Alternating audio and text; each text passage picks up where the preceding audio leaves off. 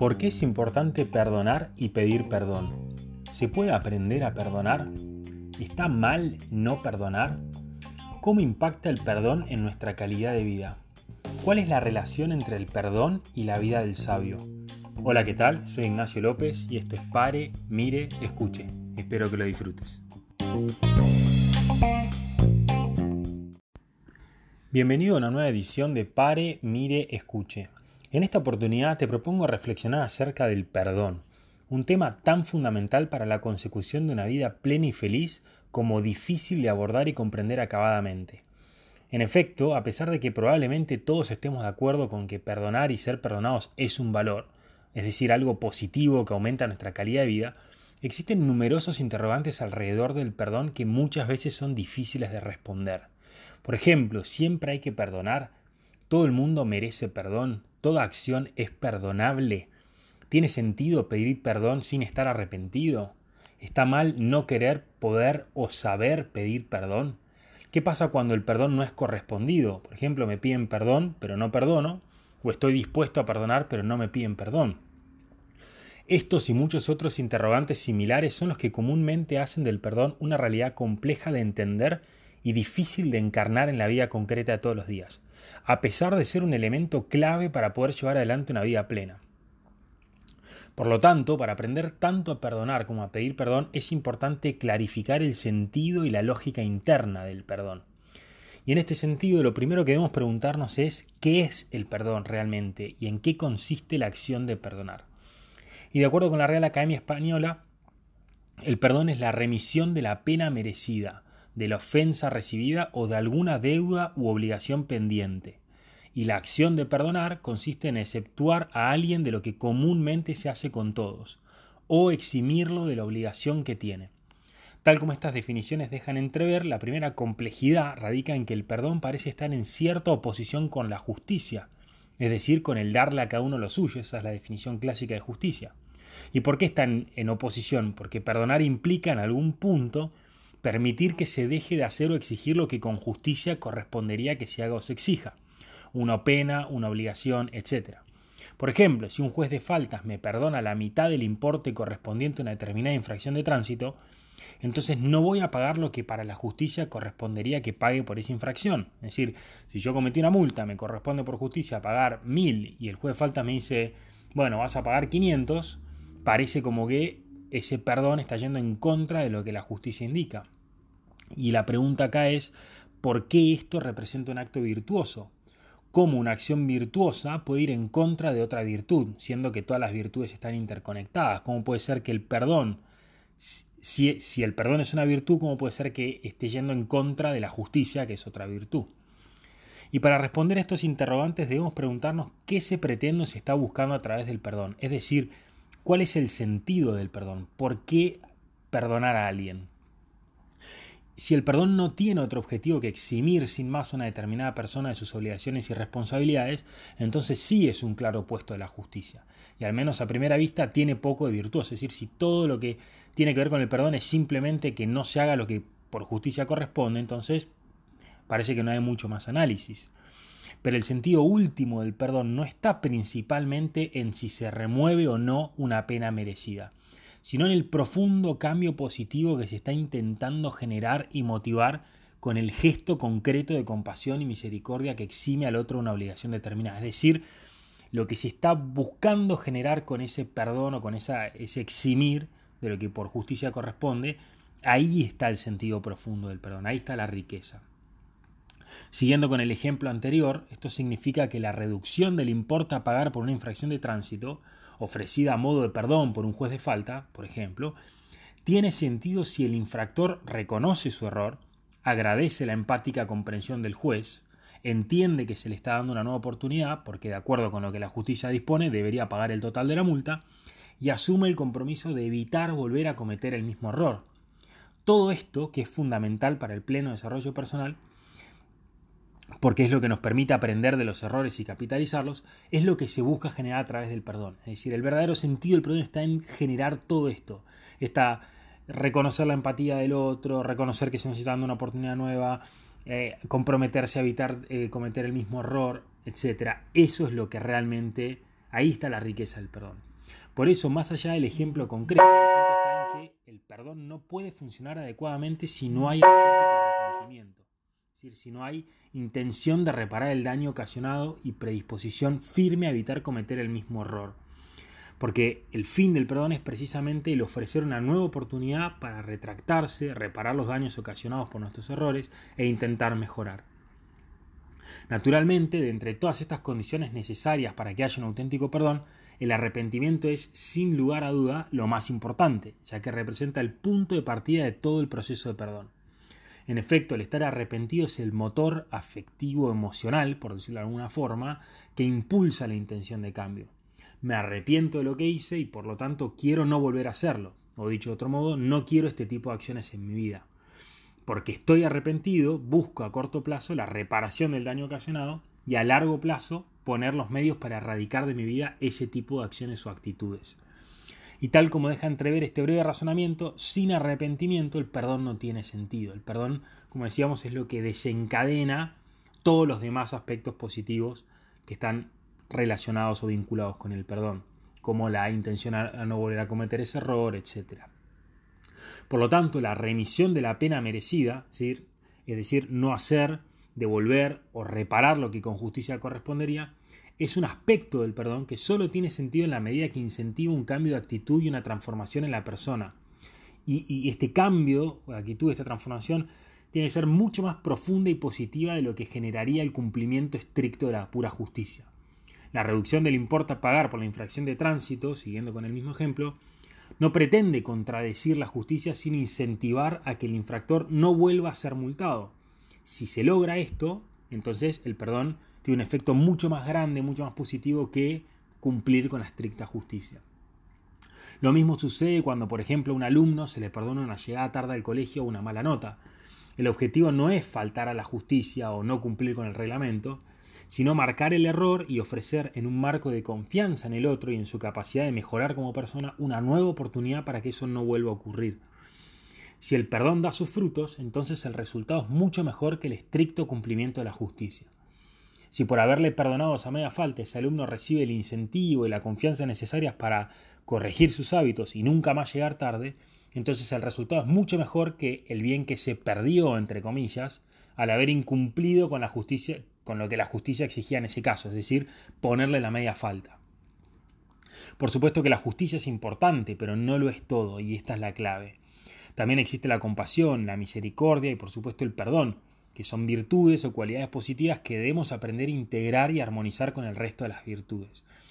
Identificar y elegir el bien propio del sabio y virtuoso es mucho más complejo que regirse por la pura justicia en su versión más estricta y cruda, como podría ser la famosa ley del talión, ¿no? esto del ojo por ojo y el diente por diente. Es decir, cumplir eso es mucho más fácil que, eh, digamos, incorporar la misericordia, el perdón, la compasión, ya que, como decíamos, eximir de una pena justamente merecida a través de la misericordia y el perdón muchas veces da como resultado la generación de un bien mayor. La generación de este bien mayor es el verdadero fin del perdón, el cual se funda en una profunda confianza en el otro y en su capacidad de crecer y mejorar como persona.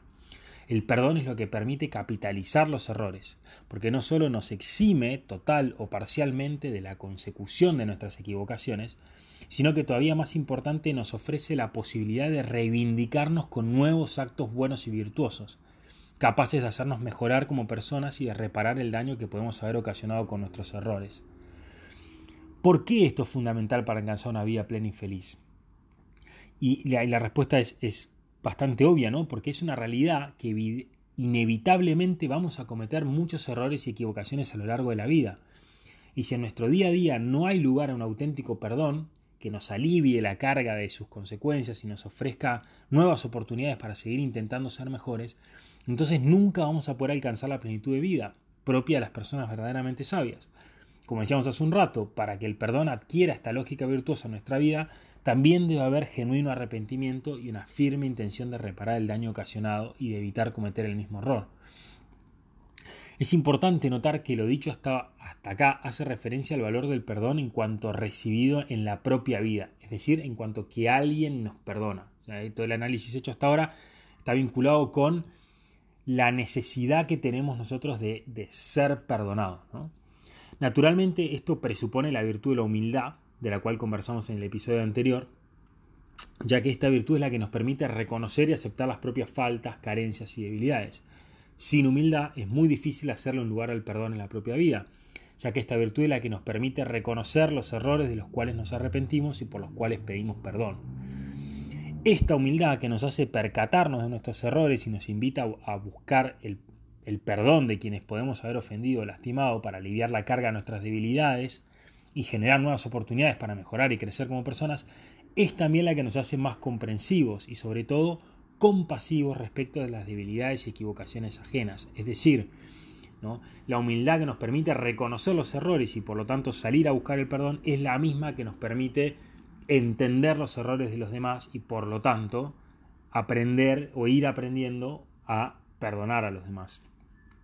Dicho de otro modo, el reconocimiento y la aceptación de las propias limitaciones y falencias, que es el fruto de la humildad, no solo nos hace reconocernos necesitados de perdón, sino que además nos permite desarrollar la capacidad de perdonar a los demás.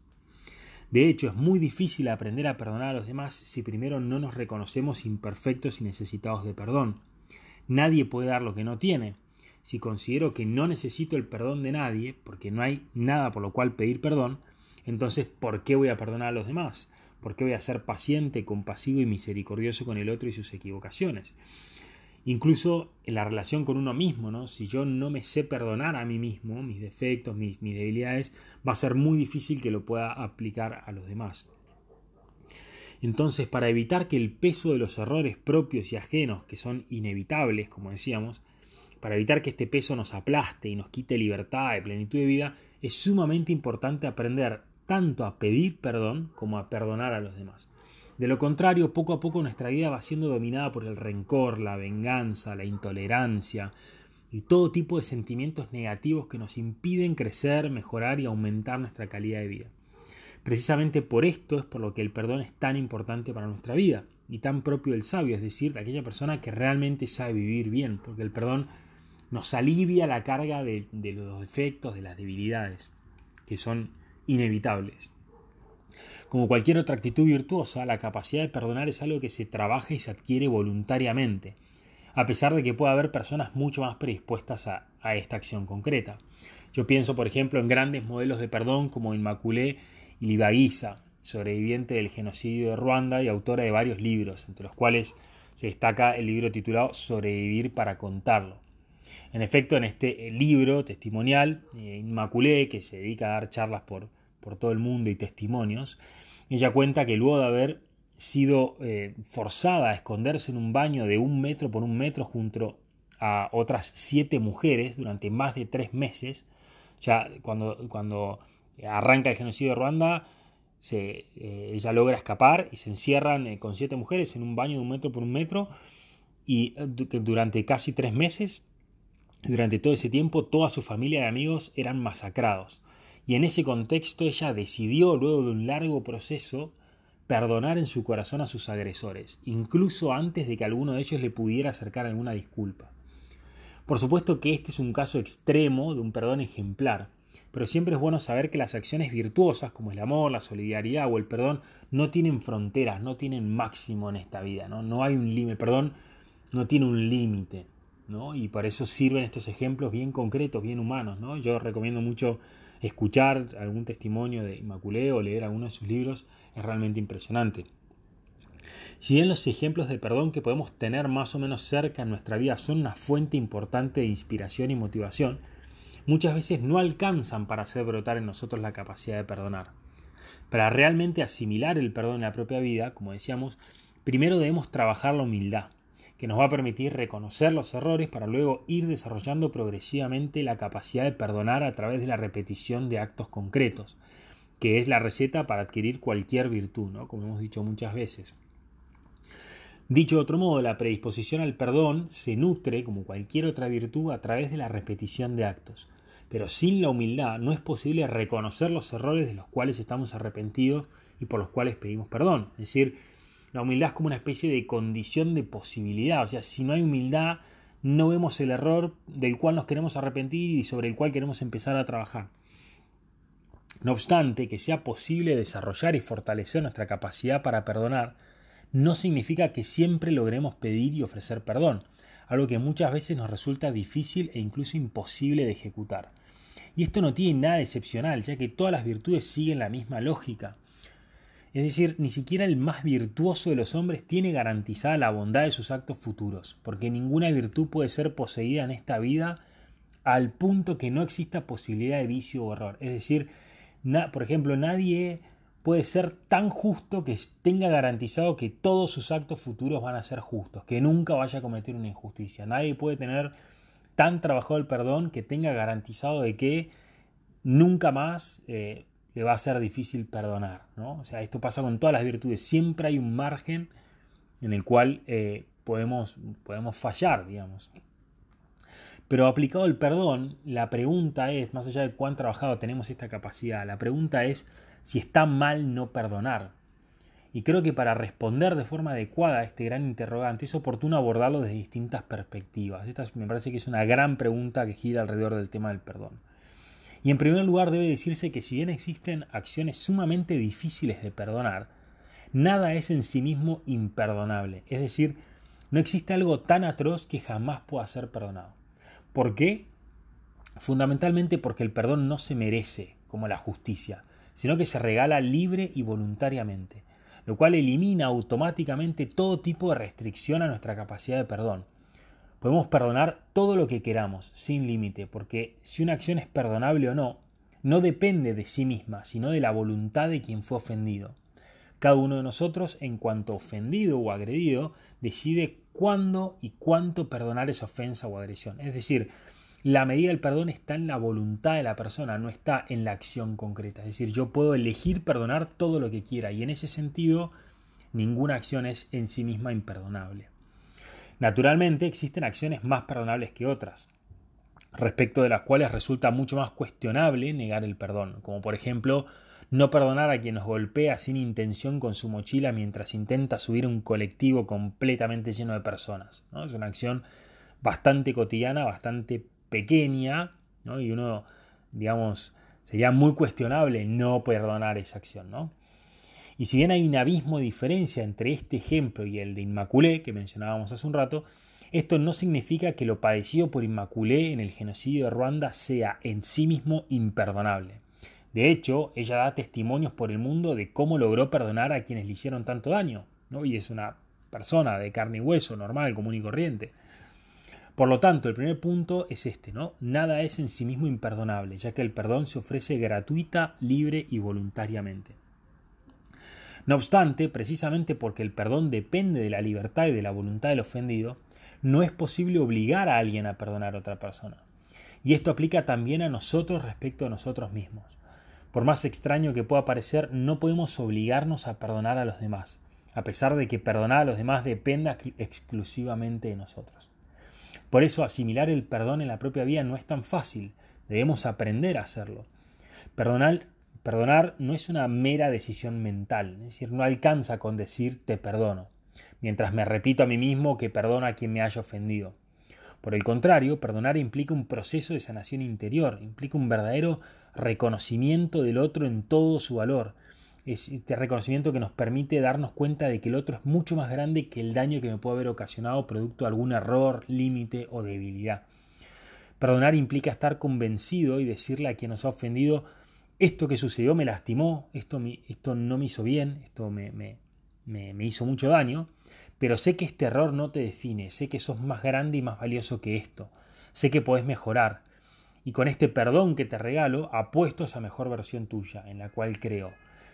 este sería como todo lo que está atrás de un auténtico eh, acto de perdón. Procesar todo esto interiormente no es fácil y por eso muchas veces por más que queramos no podemos perdonar o no sabemos cómo hacerlo. Para poder desarrollar nuestra capacidad de perdón y ayudar a los demás a hacer lo mismo en su propia vida es muy importante tener presente todo el trabajo interior y la cantidad de virtudes que requiere saber perdonar y pedir perdón. De lo contrario, caemos con facilidad en las acusaciones cruzadas, las intolerancias, las faltas de empatía. No seas resentido, no es tan grave, ¿cómo no vas a perdonar eso? Ya está, ya pasó. Son todas expresiones que se ubican en la delgada línea que separa el característico rigorismo del dedo acusador, del auténtico ayudar al otro a perdonar y a pedir perdón. Por lo tanto, si bien cada uno de nosotros puede desarrollar y perfeccionar su capacidad para perdonar, incluso con la ayuda de otros, el perdón no puede ser forzado. Nadie puede ser obligado a perdonar o a pedir perdón.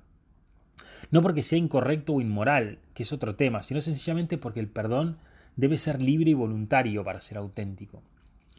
Entonces, como para recapitular y conectar las ideas principales de esta reflexión, el perdón es un valor fundamental para la consecución de una vida plena y feliz, ya que nos permite no solo aliviar la carga de nuestros errores, que son inevitables, sino también crear nuevas oportunidades para reivindicarnos de nuestras equivocaciones y crecer como personas. Sin perdón no es posible crecer y mejorar. Por otro lado, si bien la capacidad de perdonar y pedir perdón propia de las personas sabias se desarrolla fundamentalmente a partir de la repetición de actos, no es posible hacerle un lugar al perdón en la propia vida sin humildad, la cual, entre otras cosas, nos permite reconocer y arrepentirnos de nuestros errores y el daño que podemos haber ocasionado con ellos. Para trabajar el perdón durante esta semana, en primer lugar te propongo reflexionar acerca de las siguientes preguntas. ¿Te consideras una persona próxima al perdón? Es decir, que en líneas generales no le cuesta mucho perdonar y pedir perdón cuando se equivoca. ¿Crees que la capacidad de perdón es un valor que puede mejorar tu calidad de vida? ¿Te gustaría poder perdonar más? Y en segundo lugar, te invito a que pienses en alguna experiencia pasada de perdón, es decir, en algún caso concreto en el cual hayas experimentado todo el sentido liberador que tiene el perdón. Creo que para no perder de vista el valor y la importancia de algo, siempre es bueno recordar y tener bien presente algún momento concreto de nuestra vida en la cual hayamos experimentado dicho valor. Una vez que hayas identificado esta experiencia concreta, te invito a que contactes a esa persona que te perdonó para agradecerle y hacerle saber lo, bien que te hizo que te haya regalado su perdón en ese momento de tu vida. Identificar experiencias de perdón es una excelente forma de hacerle un espacio más real y concreto en nuestra vida a este gran valor que tanto necesitamos para aligerar el peso de nuestras equivocaciones y potenciar el sentido de nuestra vida cotidiana. Esto fue todo por hoy, espero que te haya gustado. Como siempre digo, no te olvides de suscribirte al podcast y de seguir la cuenta de Instagram Pare, Mire, Escuche. Ahí puedes ver toda la información actualizada, las últimas noticias del podcast y la reflexión de la semana, que se publica todos los miércoles y está relacionada con el tema de hoy. También es un espacio para compartir tus experiencias, dejar tus comentarios y hacer todas las preguntas que quieras. Muchas gracias por acompañarme en el día de hoy, por escuchar el podcast. Espero que tengas una muy buena semana y hasta la próxima.